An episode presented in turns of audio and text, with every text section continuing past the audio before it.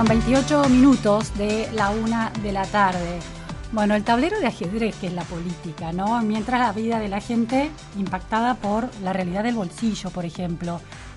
Con esta, esta categoría preocupante que empieza a estar instalada en la Argentina y que todos conocemos, ¿no? La idea de el trabajador con empleo registrado, en muchos casos, que tampoco logra llegar a fin de mes. Y después están los sectores más vulnerables. Hoy es el tercer día de la marcha federal piquetera que ocupa las calles de la ciudad de Buenos Aires. Cada sector planteando sus pujas distributivas. Los más beneficiados son los que están en el estado bueno, que conducen los distintos distritos que conduce el kirchnerismo, dispuesto a subir paritarias sin pensar demasiado en las consecuencias del arrastre inflacionario, ¿no? Una gran encerrona de la Argentina y una gran encerrona en la que está el gobierno y no logra encontrarle la salida. El ministro Martín Guzmán dio precisiones acerca de qué modelos esta interna está, qué, puja de modelos y de concepciones económicas está mm, organizando la interna del Frente de Todos. Lo escuchamos. Eh, cuestiones, eh, cuestiones las cuales hay eh, diferencias de ideas y se da este debate de ideas que es poco usual que sea público en la Argentina, dentro de una misma fuerza política. Bueno, hoy, hoy es público. también con cuestiones centrales en los cuales hay puntos de vista en común sobre la importancia, por ejemplo, del rol del Estado para una Argentina más productiva y con más trabajo. Y después diferencias sobre cómo fortalecer el rol del Estado y bueno, se da esta situación que, hemos vivido. Bueno, el rol del Estado. El rol del Estado es eh, un eje de debate de ideas en este kirchnerismo nórdico que se plantea ahora que el peronismo no se alinee detrás del poder, sino que debate ideas en el medio de una gestión de gobierno que tendría que estar gobernando y no tanto debatiendo ideas, eh, pero también organiza la interna de Juntos por el Cambio. Estamos en comunicación telefónica con Daniel Montoya, analista político, siempre con una mirada distinta sobre estas cuestiones. Muchas gracias, Daniel, por atendernos. ¿Qué tal, Luciana? Y bueno, te felicito por ese oximorón de kirchnerismo nórdico. Eso está muy en la línea borgiana. ¿Viste esos, esos oximorons que le gustaban tanto a nuestro escritor? Me gusta la idea de que lo ves como una contradicción de términos, en definitiva. La idea de kirchnerismo y nórdico me parece también una interpretación interesante. Sí, a ver, es un viejo sueño que anda dando vueltas eh, hace unos años atrás que justamente Alberto Fernández encabezaba un movimiento allá por el 2009 cuando él sale que le llamaban kirchnerismo crítico. También una contradicción en los términos. Está muy bien.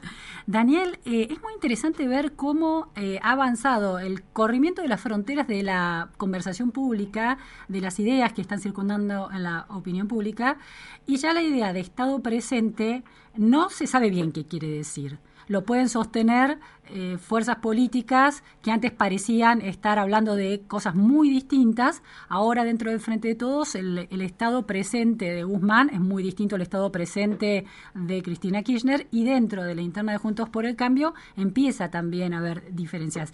¿Crees que ese es un ítem de un tema central para definir la identidad y la oferta electoral?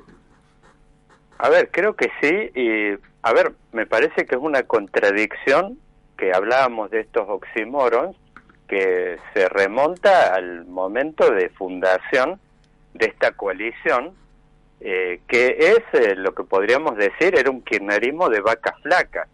O sea, no hay eh, en este momento, y ya al comienzo de, de esta experiencia estaba claro que no había ningún margen para un revival, una experiencia parecida a lo que fue en su momento, eh, digamos, la experiencia de Néstor Kirchner, que estaba sentada sobre varios pilares que, por supuesto, el kirchnerismo nunca los quiso reconocer.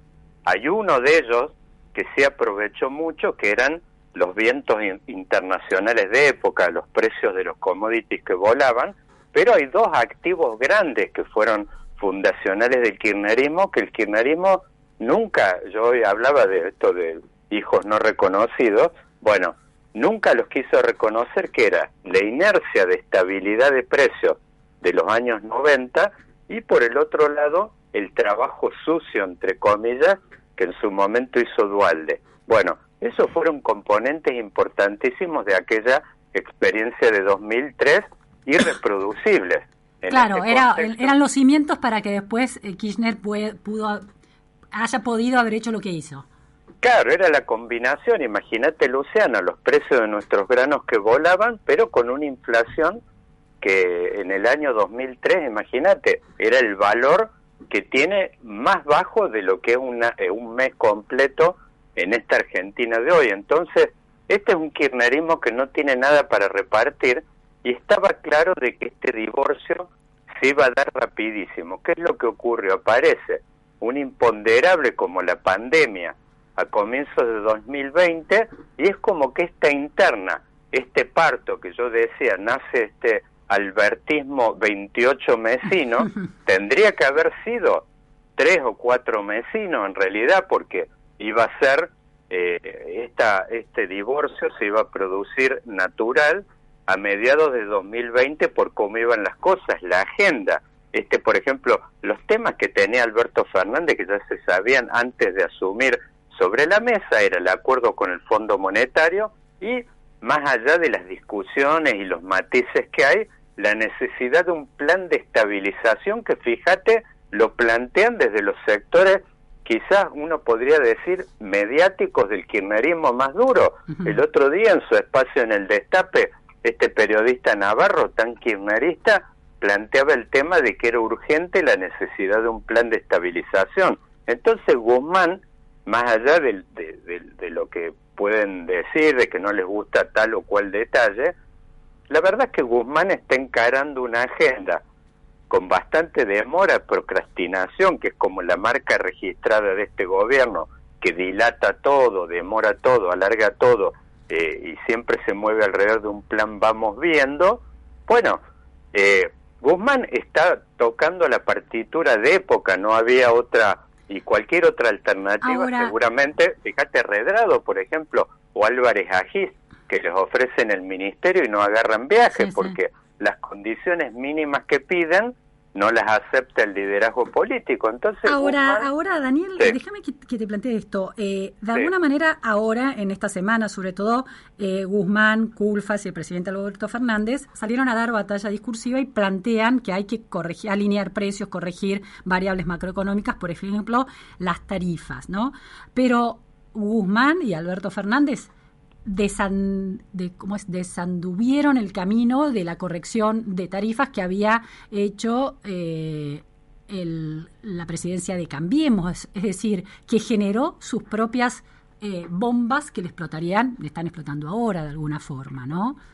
Entonces digo, ah. eh, la, credibilidad de sus dichos, ayer eh, Alfredo Cornejo planteaba, habrá que ver cuán creíble es todo esto de estas correcciones macroeconómicas que plantean y si, por ejemplo, en el tema de tarifas están dispuestos a hacer a un costado los funcionarios que están trabando en las distintas áreas de, de la energía, del sector de energía en el gobierno. Mira, Luciana, yo en algún momento ya he escrito varias veces algunas columnas que decía que el kirchnerismo sin subsidios son los padres, viste, adaptando aquel dicho de Papá Noel. Eh, es un esquema económico que no funciona sin subsidio. Es un diseño que uno, por supuesto, lo encuentra absolutamente criticable y además que no es procedente oportuno para esta época. Volvemos al 2003, en aquel momento Néstor, el kirchnerismo original, pudo encarar estas políticas distributivas porque tenía con qué. O sea, encuentra una situación como la que quizás Perón encontró originalmente con un banco central que desbordaba de, reservas. Bueno, esta situación no es la de hoy, entonces hay, esa es un poco la contradicción. El kirchnerismo es un esquema económico que no funciona sin subsidios, sin estos eh, precios del transporte de los 20 pesos acá en la capital. ¿Es un esquema económico o un esquema político? ¿Y no será que el votante, la voluntad del votante está cambiando y está esperando que finalmente la Argentina eh, dé giros hacia otro lado porque esto no se está sosteniendo? No, bueno, a ver, la Argentina, y vimos esta encuesta que salió en estos días de Subán Córdoba, plagada de contradicciones adentro como se ven, el problema es que tenés un país que funciona y que está muy ligado a todo el capital político del kirchnerismo con la tercera sección electoral, que es muy dependiente de los planes, de los subsidios, y después tenés la agenda de lo que hay que hacer, que obviamente está totalmente fuera de escuadra de la zona donde está el capital político, donde Cristina, más allá de que ha perdido, no tiene ese anclaje, el piso duro del kirchnerismo y está lejos de esos 28, 30, 32 puntos que tuvo en otro momento. Hoy quizás a Gata sean 20, 23, pero de todas maneras está asociado.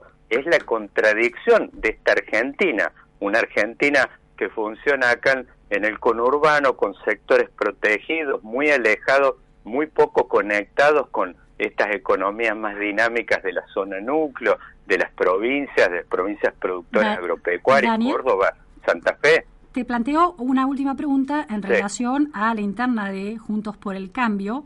¿Cuánto se ve peligrar su identidad en la medida en que parte del discurso acerca del rol del Estado y de las variables económicas que hay que tocar, como las tarifas, como bajar el déficit, como no emitir, empiezan a ser eh, puestas por lo menos en el centro de la narrativa de Alberto Fernández y sus ministros y los suyos?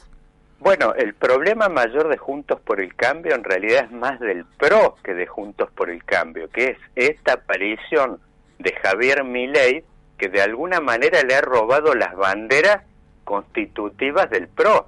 En su momento, ¿qué representaba el PRO? Era una fuerza que representaba justamente el, propio Macri, era un hombre que venía, podríamos decir, por fuera de este concepto que ha instalado mi ley de la casta política. Era un hombre que venía de afuera, del sector empresarial, a caballo de una gran gestión, eh, eh, con triunfos inéditos en, en el club este tan eh, digamos, potente en Argentina, que es Boca Juniors. O sea, Macri representaba todo eso, era la conexión con el mundo, el tema de la liberalización, de sincerar muchas de las cosas. O sea, Milei está planteando las cosas que las ha reconocido el propio Macri.